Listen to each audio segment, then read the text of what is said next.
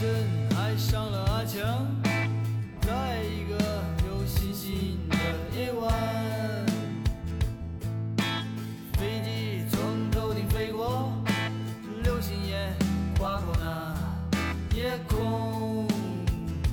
虽然说，嗯，人生并没有什么意义，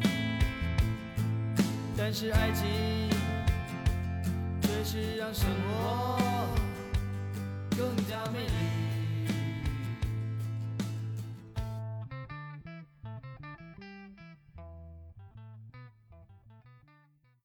Hello，大家好，欢迎收听我们这一期的硬核电台，我是许久跟大家未见，刚刚从泰国回来的阿甘。大家好，我是许久未跟大家见，然后刚从泰国回来的小九。累死我们俩了，是吧，九哥？应该说是兴奋并且疲惫。疲惫。嗯，我们两个人呢，在泰国陪伴着我们的听友朋友，一起度过了难忘的五天四夜。在把听友们一个个送走之后，我跟九哥两个人呢，搭上了九点四十五啊，不对，九点五十，前往澳门的飞机。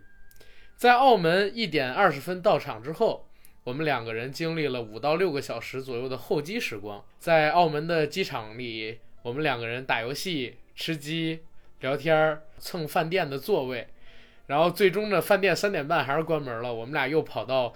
底部的等待区进行休息，熬到七点多又登上了前往北京的班机。所以其实我们俩是昨天到达的北京，但是两个人都困得不行，补了一下觉。我今天中午才醒过来，啊，九哥也是得补觉了吧？没错，就是补了一下觉，补到后来起来的时候都有点低血糖了。哎，我看群里我们的听友也是睡了二十四个小时，起来的时候也是有点低血糖。啊，我看到了，应该是东东是吧？他睡了二十四个小时。他这个咱听友说的好，他是昏迷，不叫睡觉。啊，反正这次泰国行，哎呀，有点累，但是总体而言，我觉得还不错，一个挺猎奇的旅行，非常非常猎奇。开眼界，长见识了。对，因为九哥他不是第一次去泰国，但是阿甘呢是第一次走出国门啊！记住走出国门啊！我之前说去香港那是中国，我是走出国门第一次，到了一个陌生的国家。这个泰国呢，我们经历了很魔幻的几天，这几天发生了很多的事儿，有有意思的，有没有意思的，有苦逼的，也有特别欢乐、特别嗨的。我们在泰国当地呢录制了一期音频节目，还没有剪，因为在临行前的节目里，阿甘不就说了吗？三月份我们要把这期节目做成我们硬核电台的前两期付费节目之一，放在我们三月份上架于微信公众号的小程序上，定价九毛九。大家如果现在还没有关注我们硬核班长公众号的，赶紧去关注一下。嗯，呃，我觉得啊，我觉得这期节目录制的怎么说呢？有好玩的地方，但也有不足的地方。说的不是行程，而是节目录制，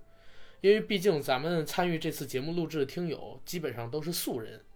在跟咱们的配合上没有办法做成像很熟练的主播一样，所以我在剪辑的时候也遇到了比较大的难度。但是有一点我感觉特好，就是其实咱们当天晚上是一边喝着酒，一边吃着串儿，一边吃着水果，然后盘坐在酒店的地板上录的这期节目，气氛上面还是非常自然放松的，是吧，九哥？对，很真实。嗯，以后呢，咱们得常搞这样的活动。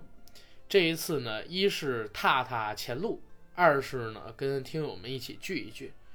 今年有机会的话，就再办这么一次，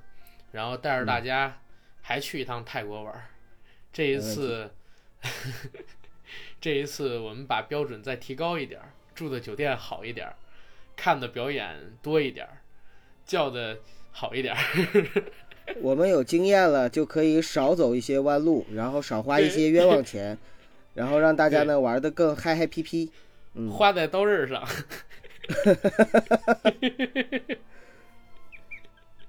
哎，阿甘，你这不不要笑了啊小东西。不要笑了啊！啊，反正这次去泰国真是长见识了。哎呀，大家大家听了那期节目就知道阿甘为什么长见识了。因为阿甘都瘦了，大家知道吗？真的，我我是说他身体的某一个部位都瘦了。不是不是，那是吓的，那是那那是第一天晚上我被吓的，你知道吗？差一点儿啊，就差这么一点儿啊！阿甘行差侧路，就万劫不复了，在第一天晚上。哎呀，行了，这这个泰国的事让他留在泰国吧。然后 没关注公众号的，赶紧关注公众号啊。呃，咱们先进今天的节目。嗯其实，在去泰国之前，我跟九哥呢想把节目录出来，但是苦苦思索，找不到该录什么主题的节目。结果还是在泰国的途中，咱们有一位听友朋友呢，给我是发了一条微信，他说：“阿甘，阿甘，哎，有时间你们聊聊网络小说吧，网络文学吧，我觉得这个现在挺有意思的，因为好像网络文学现在已经成了什么跟日本动画，然后那个韩国的男团、美国大片儿一样，中国的一个文化输出产物了。说你们可以聊一聊，这里边杂事儿挺多的。哎，回头我跟九哥一合计，当即就拍案而定，就录这个，又有热度，我们能蹭，对吧？然后我俩呢也都或多或少读过一些网络文学作品。再有一点呢，就是确实网络文学它发展的这些阶段啊，跟九哥和我的成长经历里边啊是有重叠的，我们也能稍微聊出一点点东西来。嗯，所以我们今天就给大家来聊一聊中国的网络文学和我们之间的故事，好吧？好，九哥先问你一个问题啊，你如何定义什么是网络文学呢？呃，其实平时对于网络文学这个定义有狭义的和广义的两种区分方法。就是如果单纯从广义上来说，但凡是在网络上出现的文字，应该都算是网络文学。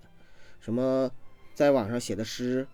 呃，在网上写的文章，呃包括小说，包括杂文，包括散文，等等等等，呃，这些都算是网络文学。但是如果嗯狭义上来讲的话，就是我们日常生活里边，就是我们这些年轻人所指的网络文学，还是指网文儿，就是指的是小说，网络上的那些，嗯、通过各种像 BBS 呀，呃，或者是像那个就是中文网啊，各种中文网，然后呢，让大家能够阅读的网络小说，这种网络小说应该算是网络文学的，呃，狭义上的一个定义，就是我们平时所指代的这种，嗯明白了。哎，九哥其实说的非常对啊，网络小说其实在现在可以分为广义跟狭义的。广义的网络小说呢，就是所有在网上进行连载的文学作品，都可以算作是网络文学、网络小说，对吧？诗歌，然后贴吧里边的长篇连更帖，这些嗯包括说那个网络文学网站，他们上边所连载的文学读物，别管是通俗文学还是严肃文学，只要你在网络上进行更新的，都可以叫做网络文学、网络小说。但是狭义的网络小说呢，一般而言都是单指，现在而言啊，都是单指在网络上的文学小说网站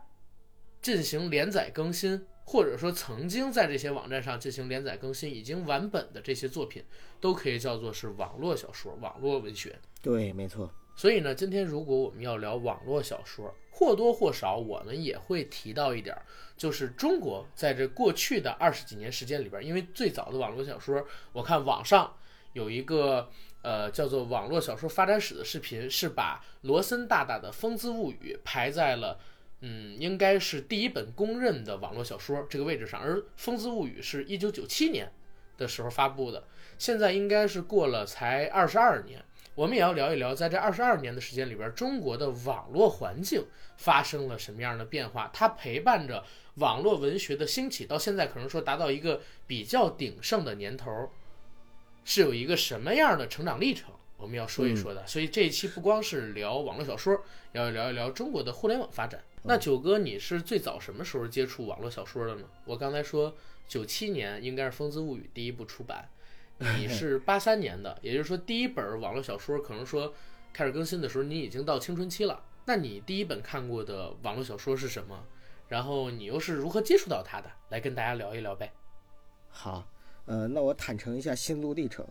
我青春叛逆期的时候，并没有接触网络小说，因为那个时候，呃，网络资讯还不是很发达。呃，我的叛逆期基本上是《科幻世界》和《萌芽萌芽杂志》这两本杂志陪伴我一起长大的。呃因为当时觉得就是故事会太 low 了，呃，知音也很 low，啊、那都是你小学时候初中就看不不上故事会了？啊，不看了，我我我上初中、初二、初三开始，我就我就觉得 low 了，然后我就开始看那个，我初中还在看故事会呢，真讨厌，被你比下去了。然后然后那个真正的就是接触的第一本意义上的真正意义上的网络小说，应该是在上大学的时候了。嗯呃，那个时候读了一本叫做《坏蛋是怎样炼成的》，不知道你有没有印象？有，我上初中的时候，正好是那本书最风靡的时候。因为那本书就是东北黑社会为原型，当时我越看我越觉得，这怎么这么像我们家呢？真的真的很像我们老家。然后就是当时的那个它里面描写的这个呃东北的风貌啊，还有这个社会形态呀、等等等等，特别特别像。呃，然后当然了，里边就是开始的时候还算是一个比较脚踏实地、接地气儿的这样的一个描写，结果越写越飞，越写越飞。因为我是第一次看这种网络文学嘛，当时还接受不了，到后来你看就已经成了那个能够在暗中主掌这个国家命运的这样的一个人物了，所以就就觉得当时很神奇。但是当然了说话的尺度啊。后来再看了其他的这种就是玄幻类的小说、YY 类的小说等等之后，才发现，哎呀，这也就是这么回事儿吧，就是见识少。但是第一本印象非常深刻，你说这个坏蛋是怎么炼成的？啊、我有印象。嗯我最我很早很早的时候，应该是在初中，我在我们家那片儿的一个书的集市上，就是以前啊，就是每一条街会有一家书店，这个书店可以租书，要不然是你直接给他五块钱，你就买回去，然后退回来的时候，然后他再找你四块，这是一不是嗯说错了，呃，可以租书，基本上大本儿呢是一块一天，小本儿是五毛一天，你给他嗯压五块钱，你可以把书带走。带走了之后，你看完还回来，按天数给你从这五块钱押金里边扣。我当时呢没有租书，直接买了一本书，就是因为我在那儿看的实在太爽了。那本书叫《校 园江湖》，叫《校园江湖》，其实它就是坏蛋是怎样炼成的。哦，里边的主角就叫谢文东，但是我不知道为什么他这个艺名叫做《校园江湖》，我也没有查证过是不是盗版的坏蛋是怎样炼成的，可能是我没查证过到底是他是盗版的还是坏蛋是怎样炼成的。早期叫《校园江湖》，因为这本书就是坏蛋他在早期的时候讲的不就是谢文东从自己的学校里边开始往起混吗？对吧？对一个特别老实的孩子，怎么样就变成了一个心狠手辣的枭雄，黑道枭雄？被逼出来的，对吧？对，然后被揍出来。我呢发现了一个问题，我在看这本书的时候，哎，这本书有四册，我先买第一册很好看，第二册又买了很好看，可当我买到第三册的时候出问题了，嗯就是第三册一开头突然变成了谢文东去了一个就是南非的一个特种部队的训练基地，嗯，在那里边他又学气功，又学什么格斗术，然后手里还拿了一把飞刀。这把飞刀他一次性甩出去，砍掉了几十个人的脑袋，哎，当时就把我给惊到了，啊！我就说，哎，这这怎么跟前边这两部文风差别这么大？一直往后看，往后看，往后看。然后第四部完结，完结是那个谢文东坐上他那个是，他那个是是用字母代替的，你知道吧？啊嗯嗯嗯，应该是 H 市，现在回头看来应该就是黑龙江省啊，呃，哈尔滨或者说黑龙江，嗯是吧？然后成为了那儿的老大，那本书就完结了。我一直以为那就是这本书的终点。我说，哎呀，好好一本书，怎么后边越写越飞，然后烂尾了呢？直到我在初三快毕业的时候，我们同学说给我推荐一本书，叫《坏蛋是怎样炼成的》，我才发现原来我看到的，哦，从第三本开始就是同人写的盗版。里边的故事完全就不一样了，你知道吗？后来坏蛋一直更到我上大学吧，或者说该上大学的时候才算是结束，但是我后边就没怎么看了。然后又听说六道写了本新书叫《唐寅在异界》，对吧？嗯对算是他的下一部作品，也从来没有追过。但是坏蛋在我上初高中的那个年代，影响力还真是很大的。有人说啊，八零后的初高中生是陪着《古惑仔》成长起来的。然后我们这一代的初高中生，其实很多人都是六道的这个坏蛋是怎样炼成的陪伴起来的。呃，它算是我们的网文阅读的一个启蒙啊。嗯，嗯，很多人的一个启蒙吧，或者说启蒙之一。对对对，很严谨。然后你这样说话很严我谨。很严谨，很严谨。我再讲一下我最早接触的网络小说。嗯其实早晨的时候，我跟九哥开始录了一半儿这期节目，但是因为我临时接到一个电话，有事儿，我得赶紧走，节目就终止了。现晚上你们听到的是重新录的。当时我提到呢，我最早接触到的网络文学小说是《诛仙》萧鼎的那部作品。对，但中午的时候，因为我出去办事儿了嘛，回来之后我又查阅了一些资料，网上找了一些数据，发现哦，原来我最早接触的还不是《诛仙》，而是一本我以前一直认为是实体书的文学作品，嗯通俗文学作品。就是我在也是上初中的时候，在那家店里曾经买过一本黄书，这本黄书呢叫做就是你嗯你买过刘备买过一？本刘备书，买过一本刘备书是吧？买过一本刘备书，那本刘备书的名字呢叫《金鳞起飞池中物》，我忘了是金鳞起飞还是起势啊，反正是金鳞起什么池中物。嗯。男主角呢叫侯龙涛，然后女主角哎很神奇，有十四个女主角，然后其中穿插的女性人物就更多了，就是多多少少得过百余人，每一个人都跟洪龙涛有过一段露水姻缘，最少的，然后他的妻子有十四个就，嗯啊，那本书写的特别带劲，为什么说带劲呢？阿甘不是北京的孩子吗？对吧？对然后小说里边的男主角侯龙涛也是北京的一孩子，嗯开篇我记得我刚把那本书打开，那本书是新到的，都没被人翻过，就让我给找到了。我打开那本书，第一页是什么？叫《龙回故乡》，应该第一章叫这名字。里边讲二十三岁的侯龙涛在美国本来是工作还是留学，我忘了，中了三千六百万美元的一个六合彩，美国的六合彩彩票，然后成功的交完税之后回到国内，在飞机上就开篇啊，这一百来个字，刚刚结束了，就是在飞机上遇到了一特漂亮的大美女，然后那大美女呢是晕机，然后洪龙涛手里边正好有点那个叫叫什么迷迷药，就把这姑娘给迷了。那女女孩叫张玉倩，然后两个人就就发生了一些不可描述的事情，当时我就惊了，你知道吗？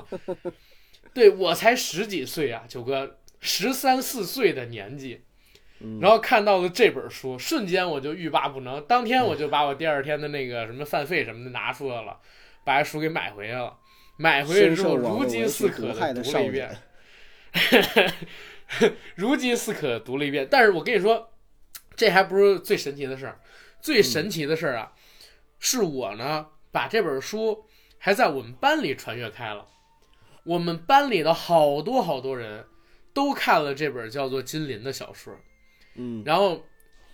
以至于有了一个神问，就是关于坏蛋跟金鳞的，就是我一哥们儿叫杨什么什么什么，还有一哥们儿叫张什么什么什么，他们俩人在追坏蛋，然后看了我这本书之后，这里边不也有黑道的内容吗？就是金鳞里边也有黑道的内容，是然后那个姓杨的哥们儿就说：“哎，你说是谢文东厉害，还是侯龙涛厉害？”然后那个姓张的哥们儿就说：“哎呀，在床上侯龙涛厉害，然后在社会上那个谢文东厉害。”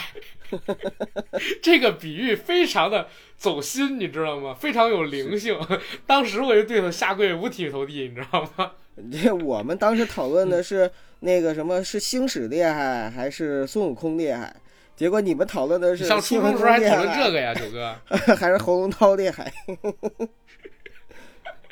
反反正当时是很神啊。嗯我一直以为，因为我买那本书是繁体的，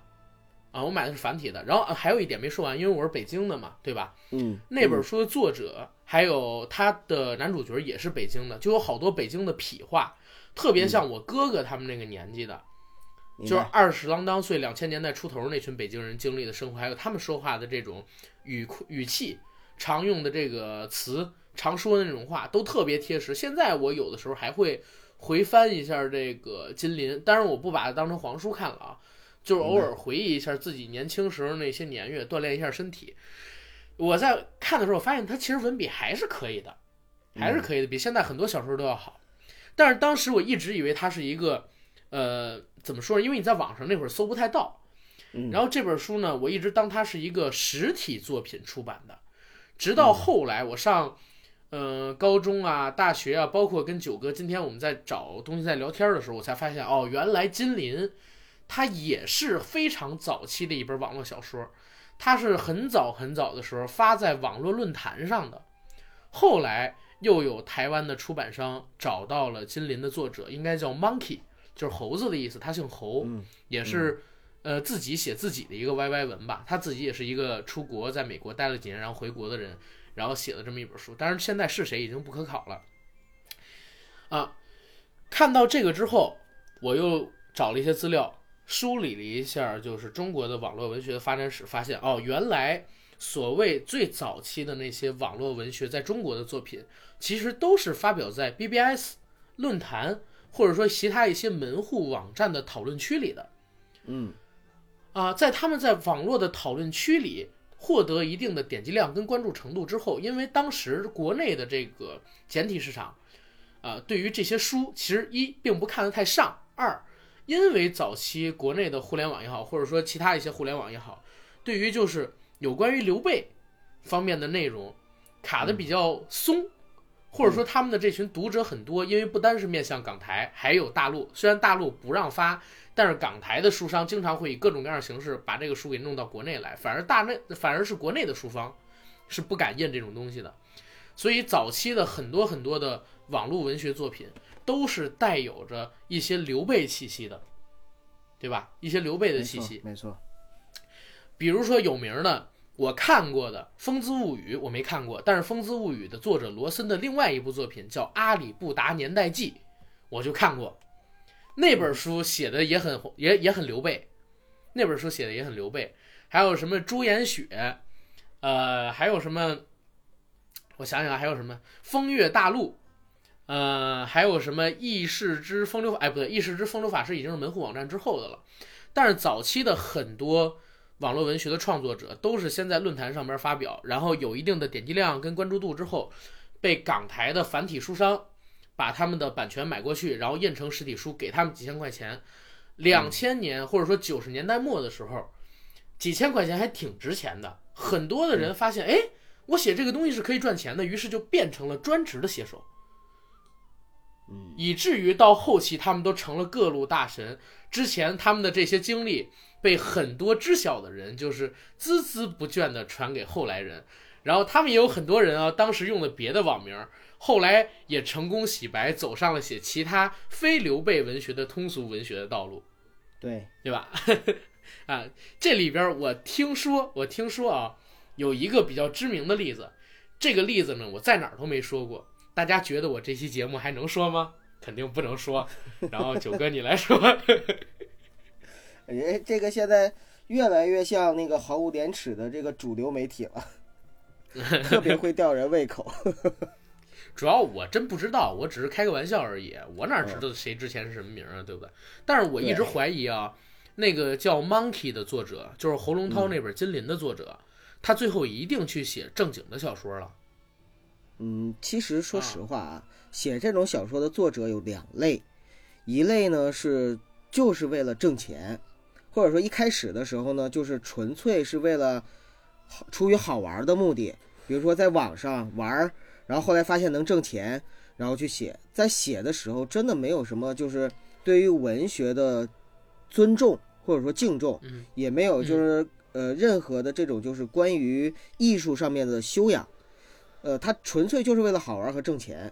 然后另外一一种呢，就是是真正的把它当成一种信仰和事业去做。呃，就是很认真的去创作的这种创作的创作者呢，是相当于不会写那种纯粹的刘备文，他可能会打些擦边球，或者说呢，也会迎合一些读者的口味，但是呢，绝对不会为了口味，然后就是去毫无底线的去做这种就是纯粹的那种刘备文。对，就像你早晨说的黄奕大师是吧？黄奕大师，对，黄奕大师就是一个，因为黄奕大师。他一开始的时候在写他出版的文字啊，就本身就分成三部分，就是三种，一种是呃义侠系列，嗯，对对对，然后一种呢是这个叫叫玄幻系列的，还有一种呢是穿越系列的，就是黄奕大师呢他是非常有脑洞，然后呢又非常能写的这样的人，所以呢他呢就是相当于是为网络文学在初期的时候呢贡献了无数的设定和素材。这些设定和素材呢，在后面影响了很多人，很多大神其实他在写后面的作品的时候都有黄奕大师的影子。对呃，另外就是像我经常读的一个，属于是低幼龄读者非常受欢迎的这样的一个小白文的大神，就是唐家三少，就是他呢也是属于那种，对他呢也是属于那种就是非常勤奋，并且呢是对对于自己的写作有有绝对的信仰的这样的一个人，所以呢嗯。他的作品呢虽然说文学性不是很高，呃，但是呢在就是这个低幼龄里边，可读性和受追捧程度呢是非常高的，而且呢，他也创造了很多的神话。目前来说，网络文学应该说收入最高的作家是他，还有像作协的会员啊，等等等等，就是就相当于是由网络文学，然后成功的升级成了一个正统的。呃我们说文学家有点夸张，但确实是一个，呃，成为了一个官方认定的这样的一个优质青年，对，畅销书作家。而且他现在呢是，呃，文体两开花，就是不光是写，而且在每一本写的时候呢，就是它的运作是非常成功的商业化。就是在开始做这个写书的时候，同时他的游戏手游就启动了，他的漫画就启动了，然后呢，就是影视作品的改编。也就也就开始启动了，就是所有的东西都是全全方面立体化的去来，这就是非常牛逼、非常牛逼的一件事情。对，嗯，九哥说这个唐家三少其实确实是非常知名的人，呃，他本名叫张威，然后我知道他有几个记录，第一嗯个记录呢，他是目前为止号称所有知名的作家里，或者说网络作家里边，十年内更新字数排名为第一的人。对，啊，他每天都保证最少六到七千，甚至更多，甚至过万字这样的更新率。码字这个词，据传说就说是因为唐家三少而出来的，在唐家三少之前，好多都叫创作。唐家三少第一次把码字这个词给说出来，啊，这个东西不可考，但是我觉得也有一定道理。第二一个呢，就是他本名叫张威，九哥刚才说的特对，他是第一个进入了做鞋的网络写手啊，相当于就相当于是，嗯，办认证了吧，对吧？最早得到官方认证的一个网络写手，有了就好像一个这么一个作者。呃，就是民科进入了这个中科院，就是一个民间科学家走进了中科院。嗯，对，大概是这么一个水平。然后，但是有一点我不认同啊，就是唐家三少是这个最赚钱的、呃网络写手，其实现在他不是。最近几年这个称号被天下霸唱跟南派三叔给夺走了，就在《鬼吹灯》跟《盗墓笔记》的影视作品各种开花的这几年，因为他们这个都是除了卖版权之外，还参与电影、电视剧它影视化的制作。做编剧，甚至还有收入分成，因为这个 IP 确实只要你拍出来，要不然就有点击量，要不然就有收视率，要不然就有票房，啊，所以他们几个人其实是最挣钱的，在这几年。没错，你这么说很准确。唐家三少应该算是单纯以自己的文学作品版税收入最高的。至于那个就是影视改编 IP 的这个延展、商业运作综合收入的话综合收入就没有天下霸唱他们高了。哎，总之也是很厉害啊。我看网络文学呢，刚才说过，我最早其实是从地摊儿文学变成的。我发现原来他们是网络文学，真正去看网络文学，实际上是在我们家零六年、零五年家里有了电脑、有了网之后。当时大家知道，就是网费还是蛮贵的，基本上每个月，呃，我们家都是拨号上网。当时的网速我经历过两种，一种叫五幺二 KB 网速，一种叫 EMB 一兆网速。嗯，现在基本上都是几百兆，甚至说马上就有五 G。但是早期我们家用五幺二 KB 网速的时候，那个网络的下载速率，一首三兆到四兆的 MP 三可能要下个半分钟，因为一秒只能走五六十 K，是一兆的网呢，每秒只能走一二百 K。那我当时不能用这些流量去下载视频，因为太大了，而且我们家还买过包时的网。嗯，一个月嗯四十个小时，或者说一个月二十个小时，可能说我下一个两个 G 的电影就花掉好几个小时，那我这个月就把这个时间给用了。像我姐，她因为比我大几岁嘛，需要电脑，她她上大学回来六日的话是需要用它去交一些作业呀，写一些什么东西。当然，我怀疑他也是各种聊天室给花掉了。但是 这个事儿是不能让我妈知道，我妈要知道我偷偷上网，然后下载这么多东西，导致家里边这个小时的网没有了，肯定是要挨打挨骂的。那当时最简单能接触外边的渠道就是看小说啊，嗯从网上直接下那种已经完本的小说，我一个礼拜、两个礼拜我就看完一本，而一本书才三四兆。对，然后如果我是每天追更新的话，这本书每天中午的时候我就花三到五分钟时间，把更新的那两篇儿，哎，打开网页，再把网站关呃，再把流量给关掉，把网速给关掉，然后把这两页看完，吃完饭上学去。嗯所以其实我在初高中的时候还追过一段连载的网络文学小说，比如说像是那个《我吃西红柿》的星辰变、对，盘龙，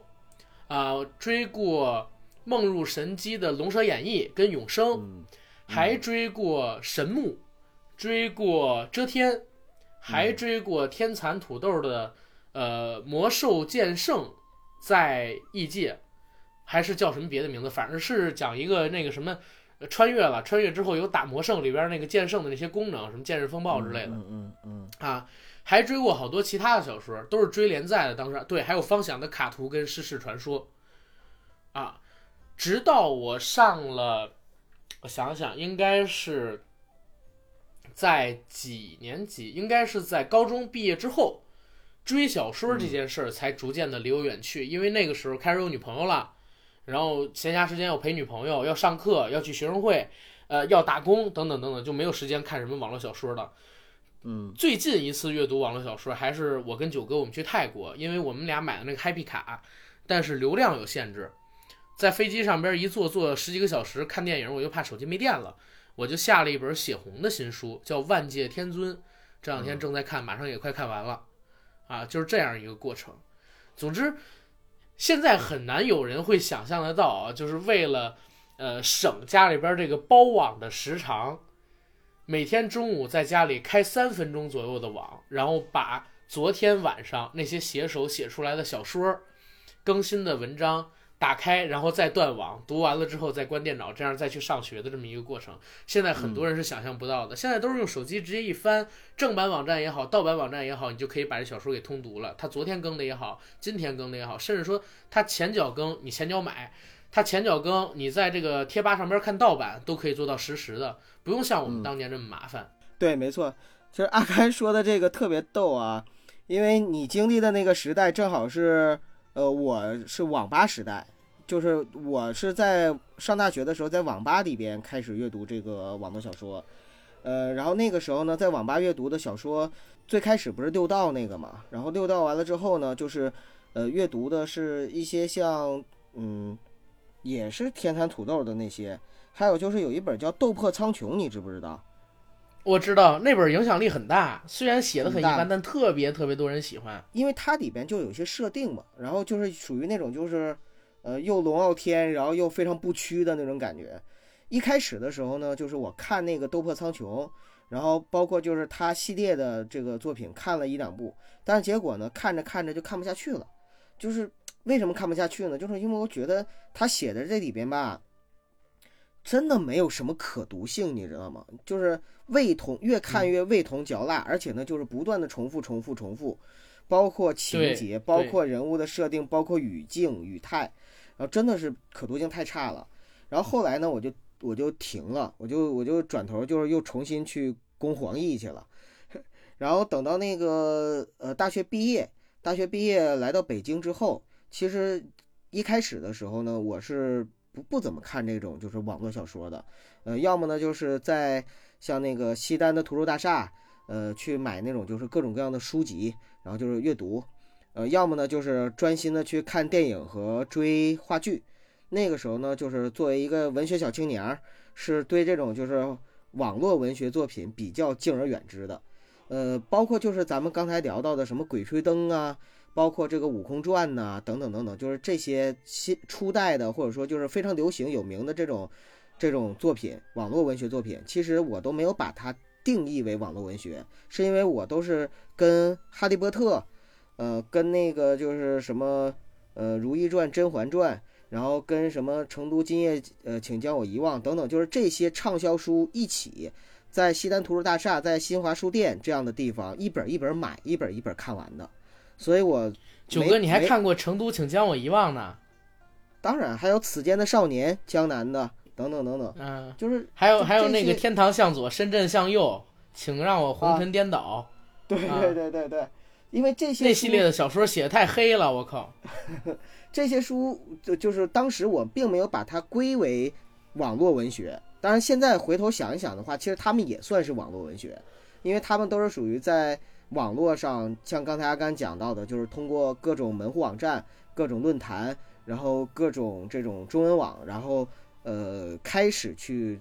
写，然后小有名气之后，然后又出版，有的是从那个港台地区出版，有的是从大陆出版，然后渐渐的在呃，就是出版之后才有的纸质书的。但是，我当时追的时候呢，并没有把它归成网络文学。真正让我觉得是网络文学，并且我开始追的是什么呢？是大概在，嗯、我想想几年前了，也是大概是零八零九那样子吧。就是我的一个高中同学，一个姐姐向我推荐了一本书，她说，呃，因为她知道我喜比较喜欢古玩嘛，然后经常逛潘家园儿，然后她说有一本书你可以看一下，呃，叫《黄金瞳》。然后我说《黄金瞳》是什么书啊？那个书店有卖吗？他说不是书店，你在手机上看，是一个网络文学。当时我本能是有点排斥的，然后然后但是他跟我讲了一下设定，他说啊是有一个就是典当行的小职员儿，然后因为一次意外，眼睛啊被子弹擦过了，结果呢就产生了特异功能，能够透视，呃，看到就是很多很多 很多呃不是看看女人衣服啊，就是看到你说你在泰国的时候干嘛不给我眼睛来一枪，九哥？咱俩都打枪了，你干嘛不打我一枪？真是的，呃，别别别，大家别误会，我们是真的去实弹射击的打枪啊。呃大家误会什么？你太脏了，你。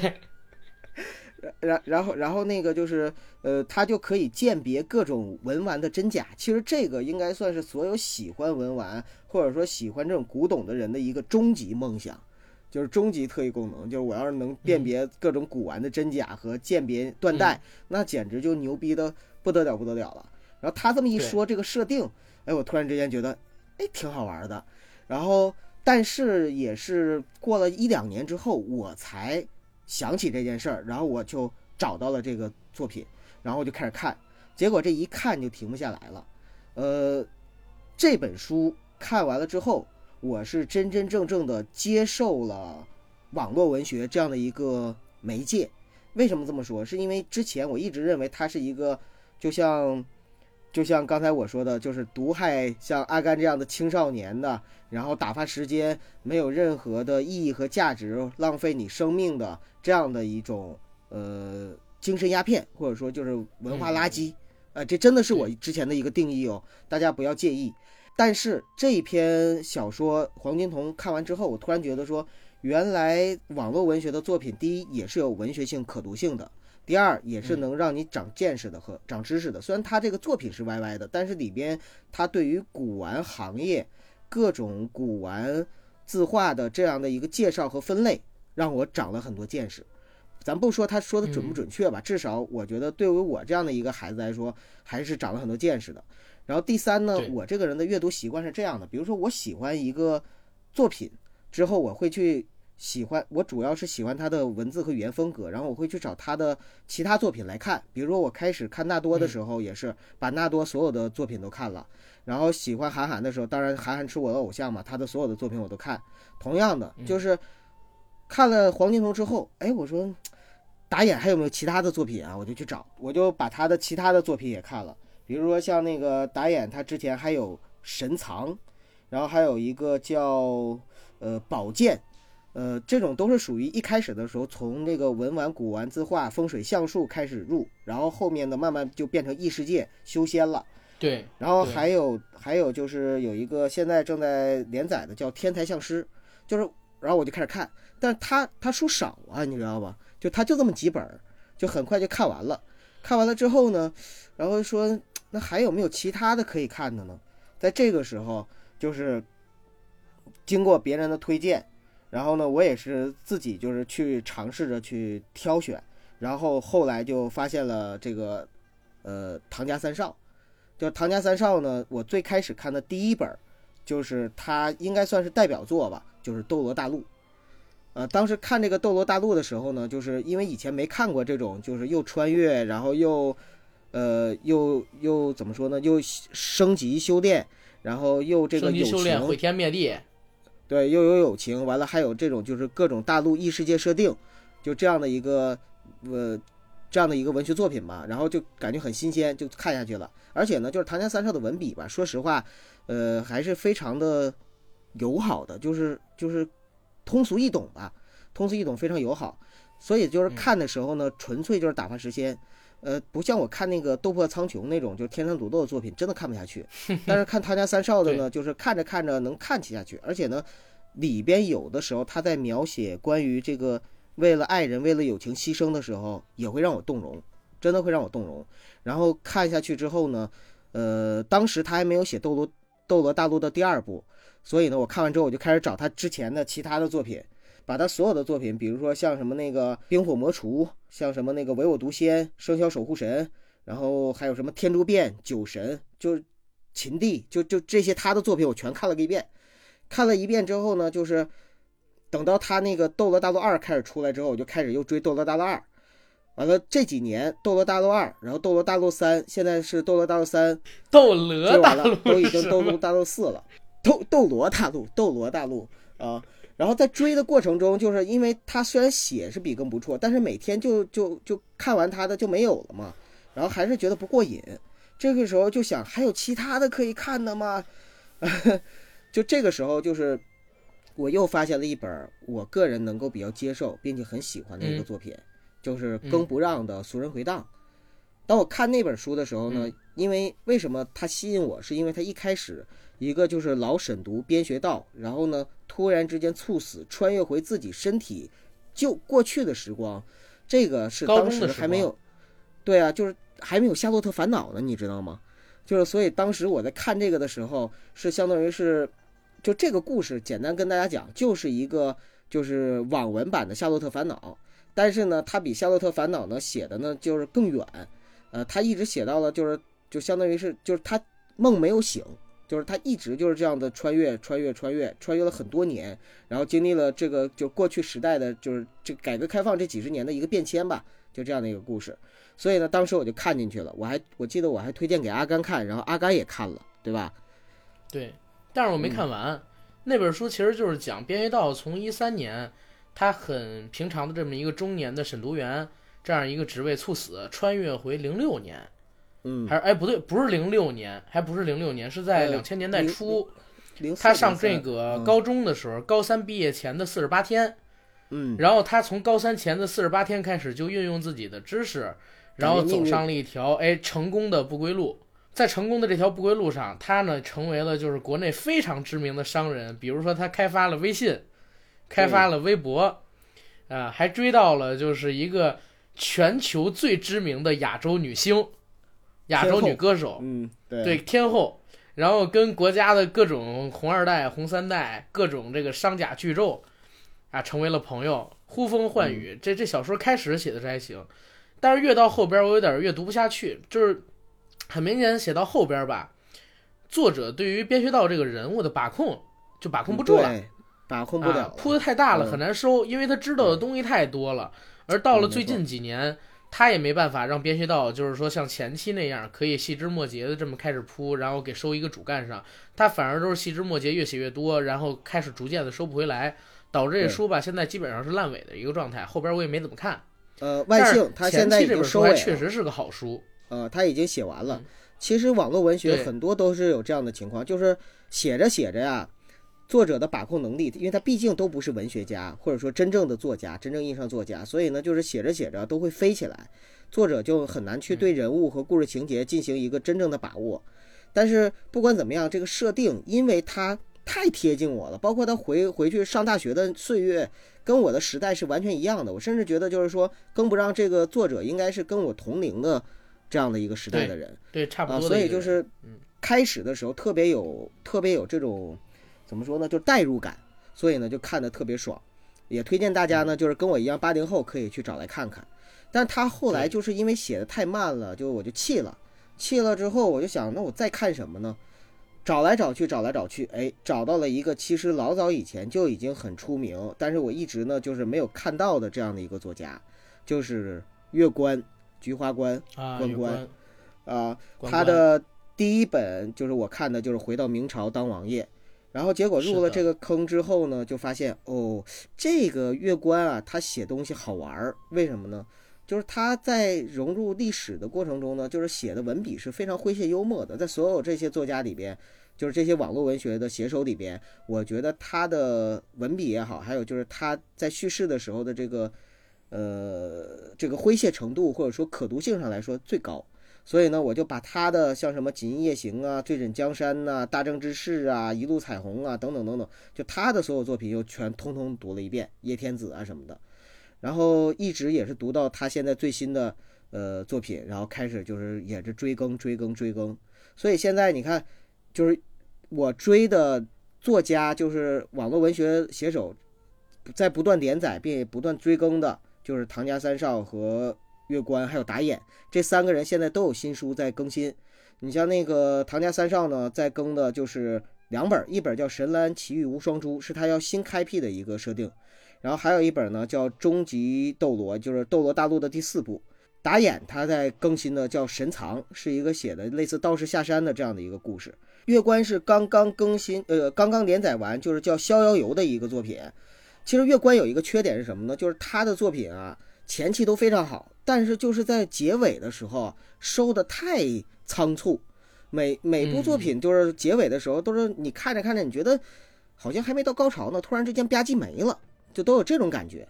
啊。所以这个《逍遥游》截止了之后，然后现在我还真不知道他他还在就是又又新新更了什么，回头我找来看一下。其实九哥刚才说到了有一点啊，就是你刚才那个我要稍微补充一下，并不是说呃网络写手不是真正的作家，也不是真正的这个文学创作者，所以他们呃导致就是后边可能会出现烂尾等等等等的情况。嗯，这个我我我可能不说不太认同，因为其实呃文学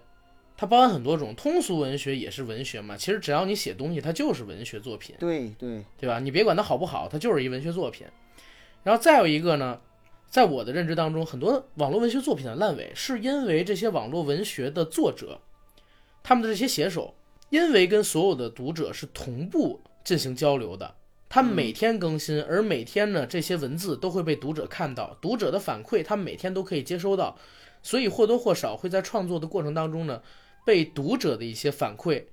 而影响自己创作的时候。在做这些人物，在做这些故事、剧情铺垫，它的一些基本逻辑，导致他们写这些作品的时候，会或多或少的加上一些他们因为作者跟读者互动而产生的想法，以至于跟自己的初衷越变越远，到最后自己也圆不上了。然后再有一部分才是自己对宏大故事的把控能力，因为它跟很多正常写的小说不一样，很多我们现在过去看到的，就是比如说是线下这种实体小说。都是作者在一个平台上憋着写，然后前期开头很好写，收尾一般要收很久。但是网络小说呢，它都是同步写。读者说今天我不喜欢这个人，可能说作者就为了读者他的喜爱，把这人就写死了；或者读者说我就喜欢那谁谁谁谁，没准读没准作者就要把这人给写复活，那么导致到后来就是作品跟嗯作作品跟作者的初衷越来越远。所以作者到最后也没办法把控了。最典型的例子不就是《盗墓笔记》吗？对对吧盗墓笔记实际上就是因为嗯开场的时候，他只是《鬼吹灯》的一个同人，叫七星鲁王公，当时发的《鬼吹灯》贴吧，大家现在去看啊，还能找到这篇帖子，然后被起点还是幻剑的那个呃编辑看上了，然后把三叔给挖掘出来，让他写的《盗墓笔记》，所以里边好多人物设定在特早期的时候，你会发现跟这《鬼吹灯》很像。对，没错，但是呢，也是因为在创作的过程当中，南派三叔，呃，他也其实对最开始这些东西不是特别了解，他是一边看，这这个我我不是攻击啊，我说的是实情，他是一边看着《鬼吹灯》一边看着一些其他作者的作品，然后一边跟读者互动，一边自己开脑洞，这样写出来的《盗墓笔记》，导致这个作品就写的越来越大，根本就没有办法收尾。导致那个青铜门可能他最后也不知道里边到底是什么样的一个东西，啊，这是一个情况。然后回到我刚才说的那个网网络文学。呃，九哥开始提到一点，就是他呢读网络文学的时候，一直羞于告诉别人自己在读这些作品。其实我也经历过这样的年纪，这样的时代。网络文学其实我认为啊，是从一三年之后开始逐步逐步的走上巅峰。为什么叫走上巅峰？首先，大批量的网络文学通过移动互联网，就是我们现在说的手机互联网啊兴起之后，有了这种线上支付渠道。有了这种高速网络之后，开始迎来了变现的高峰期，从业人员的收入大涨，同时呢，各种影视化、漫画，还有就是 IP 的版权都逐步的启动了，形成了一个特别好的产业链。所以，大批量的从业人员开始有钱花、有钱收、有钱赚。嗯，赚了钱才最起码能叫一个行业嘛。如果你是这行业的从业者，但你们行业全都是不赚钱的，它根本就不能叫一个行业。这是我的一个认知，就好像说什么中国现在的 VR 从业者，VR 现在都不赚钱，哪有从业者？充其量是一群探索者，或者说研或者说研究者。什么时候他赚钱了，再叫一行业？这是我的一看法。嗯，在一三年之后，网络小说迎来了自己的高峰期，就是 IP 越来越多，伴随着的也像拥有这些 IP 的什么起点啊，呃，什么晋江啊，什么纵横啊，这些网站越来越有钱，然后作者越来越有钱。影视化 IP 的这么一个启动，导致他们这些作作品被越来越多的人所看到。你就像很多我没有读过的网络文学作品，我甚至是他出了影视剧之后，我才知道哦，原来还有这么一本小说。当然，那小说可能我也没读，因为现在绝大多数买了网络小说版权 IP 做出来的影视作品都是垃圾。我可以明确的告诉大家一点，都是垃圾。那。所以说，现在的网络文学跟过去很不一样。我记得我跟九哥在一七年的时候采访过国内也是一个非常牛的畅销书作家，叫蔡骏。他是写那种悬疑类小说，当然也有人说他写的很一般啊，但确实他也有很多的书迷。我们在采访他的时候，他说他现在在写一本网络小说，叫《镇墓兽》，那是一七年的时候，当然我没有拜读。他说。中国的网络小说其实已经发展到了一个非常高的地步，在全世界都没有任何一个网文平台或者说网文作品可以达到像在中国这样的高社会热议程度跟巨大的 IP 变现能力。在中国，这已经是一个非常成熟的产业了。对对对，没错。但是我们回溯一下啊，在零六年、零七年。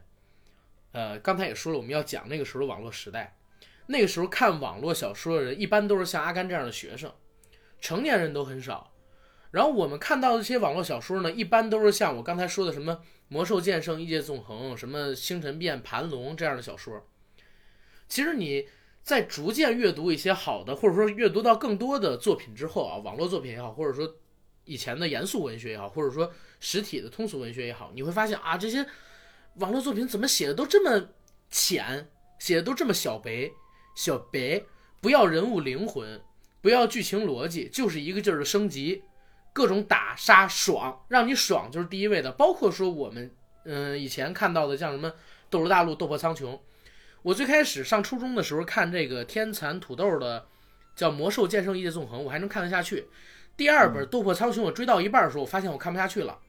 为什么？我发现它总是。会用固定的句式去形容别人，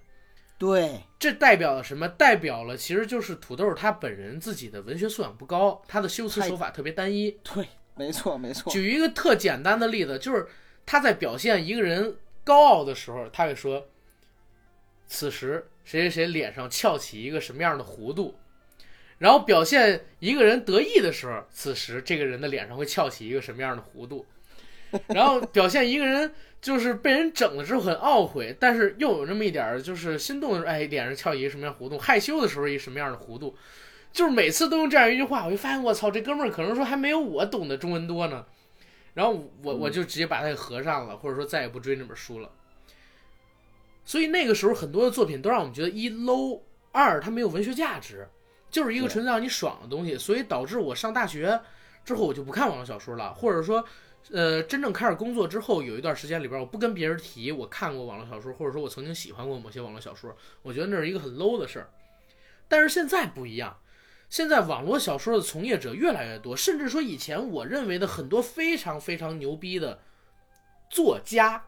都变成了网络文学的创作者。比如说，就像写出了《昆仑沧海》的凤哥，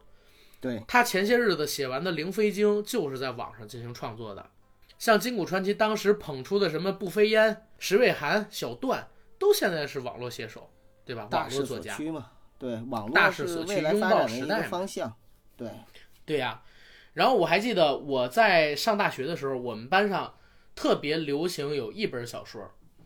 那本小说呢是大家通过手机去追的。那本小说是什么小说呢？就是现在大家也已经看到了电视剧的，就是也是南派三叔写的，叫什么着啊？就是类似于《盗墓笔记》的前传还是外传，呃叫什么呃，杀什么杀什么海还是什么乱七八糟的东西，我忘了。藏海花，藏海花，啊，藏海花，对，呃，那本书我也是买的宿舍最起码都是在看这个的。嗯，啊。藏海花是南派三叔《盗墓笔记》系列完结之后，然后出的，是的。紧跟着出的这本前传，对，但也是出了一本儿，就传出那个三叔就是是精神出问题了还是怎么，然后还好像还还进了精神病院，然后后来还进了精这本书神病院，还跟他。妻子闹离婚，各种威胁什么的。啊，不过现在他病好了。那本书呢，是我们很多班里的，我最起码我们宿舍吧，可能我说我们班里，我们班里没多少人看，我们宿舍好几个人在同时追那个，我也当时看了几眼，后来也没看下去。网络小说是过了这么一个时代，先从大家的鄙夷、不屑，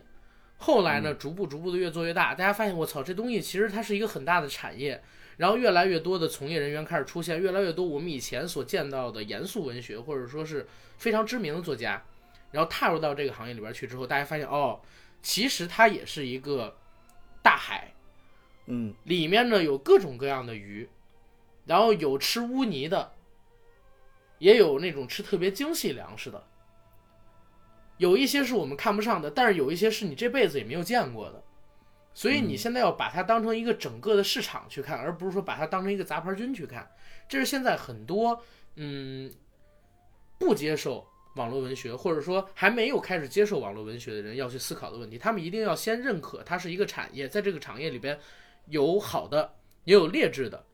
只有在这个时候，你才可以说，哎，看明白了这个产业。包括我们现在看什么抖音、快手也是一样的，它只是一个平台，平台里边的东西是有好也有坏的。对，吧没错，对，然后回想那个时代，我就想啊，我读过的网络小说里边，我想给大家推荐几本。嗯，嗯，第一本呢叫《佛本是道》，这本书呢是梦入神机写的，哎，是叫《梦入神机》还是《梦神入机》，我都忘了，好多年前看了。我追过他的《佛本是道》《龙蛇演义》，还有《永生》，但是《永生》我没追完，后来就越写越烂，我弃了。但是我最喜欢他的小说呢，叫做《佛本是道》。这个《佛本是道》前一百章大家可以当成垃圾看，但是一百章之后的佛本是道的那个小说的部分，大家可以当成一个非常非常好看的一本神怪小说。我甚至都不想把它列为就是现在的网络小说，或者说当年那些网络小说跟它一批量同时生产出那小说里边。这本书开创了一个时代，而且到后半段，它用的文字基本上属于是半白文这样的性质去写的，嗯，半白文啊，写的非常有意思，架空了世界，里边引入了我们所知道的《封神榜》的设定，然后《西游记》的设定，佛道教三方的一个设定等等等等，非常有意思的一本小说。啊，我建议大家去看看。男主角叫周青，讲他呢本来是一个落魄的修道之人，在现代社会的，然后通过种种奇遇。穿越到了我们所不能叫穿越到了，在他们那个世界里边，就是你可以打破虚空，打破虚空之后，他到了一个在《西游记》里边所提到的小说的那个时代、那个世界，又见到了佛祖，遇到了佛陀，然后呃，通天教主、元始天尊等等。我说的很简单，好像是大家很常见的那些故事，呃，现在很多网络小说所用烂的东西。但是那本小说至今为止，我都觉得跟目前我看到过的所有的网络小说，它的故事讲的不在一个水平上，大家真的可以去看。前一百章写的非常一般，因为那是作者吧第一本小说，前一百章很明显它有一个逐步进化的一个过程，一百章之后就越写越好，越写越好，越写越好。可是到了后来，他的作品就是除了《龙蛇演义》以外，我觉得就越来越烂，越来越烂，越来越烂，啊，是这样一个。第二本要给大家推荐的呢，也是我当时看的一部算是半玄幻的小说吧，或者我们可以叫嗯神怪类的小说，是树下野狐写的《搜神记》。《搜神记》系列也是一个非常非常非常有名的呃网络文学作品吧。它诞生的年限非常早，应该是在二十世纪二十一世纪初，引起了非常大的轰动。这本书到目前为止还没有改编成影视作品。树下野狐本人我忘了是在清华毕业还是北大毕业的了，他的修辞手法就比我刚才说的那个，呃，斗破苍穹的土豆高到不知道哪儿去了。很多年前，要知道树下野狐曾经在某个论坛上边和，呃，我我想想是黄奕吗？应该是黄奕，黄奕大师，他们两个人谈笑风生的，是谈笑风生的呀，对吧？嗯，啊，这是要推荐给大家第二本《搜神记》，包括《搜神记》的后续应该叫《蛮荒记》啊，大家也可以去看一看。除了这两本小说之外呢，然后我还想推荐一本网络文学作品，我推荐的可能都不是那种现在很多人在读的，都是很多年前出的那种啊，但是确实有一定影响力，可是现在很少有人问津的书。第三本要给大家推荐的呢，就是，呃，我以前读的也是月关写的，叫《回到明朝当王爷》，那本书写的也很有意思，对，最起码我觉得很有意思，是我看过的穿越小说里边我最喜欢的那一部，甚至说超过刚才九哥所提到的那个叫做什么？叫呃，俗人回荡呃，俗人回荡啊。嗯然后最后，最后再给大家推荐一个作者写的小说，这个作者叫 Z H T T T Y，啊，应应该是叫 Z H T T T Y 啊，我忘了他的那个全拼叫什么了，他这名字很讨人厌。他写的作品呢是无限系列，比如说无限恐怖，对，然后无限无限未来啊，对，嗯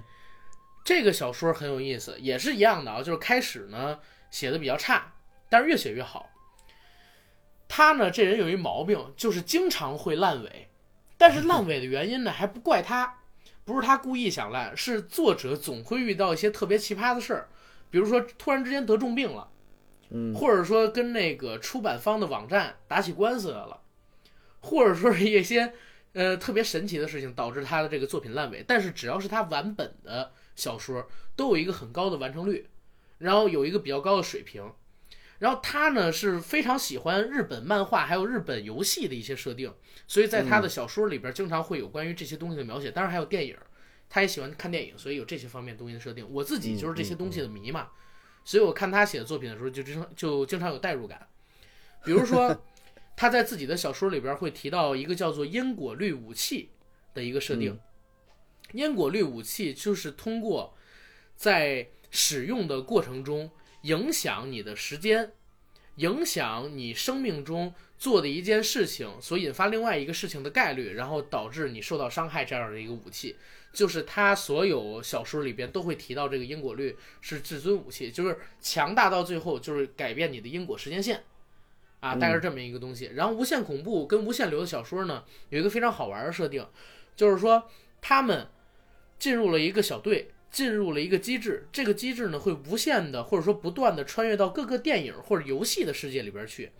然后陪伴着游戏里边或者电影里边的主角去经历他们的故事，然后因为你是去冒险嘛，你要做任务，比如说，嗯，在《神鬼传奇》就是木乃伊的任务里边，你要抢到那本《死亡圣经》《太阳真经》，或者是说你在异形的任务里边要保证自己活下来。随着你做的任务越来越多，你会得到奖励点数，用这些奖励点数，你可以兑换好多的东西，开发自己身体的潜能来强化自己。然后故事越写越有意思，前边儿你们大家真的可以就是不用太看啊，但是后边儿是越来越好玩。然后他现在铺垫的这个世界呢，也是有自己的一个单独的架构，一个很庞大的世界观。现在我知道应该已经有六七个作品被他纳入到这个世界观里边了，形成一个很庞大的宇宙。嗯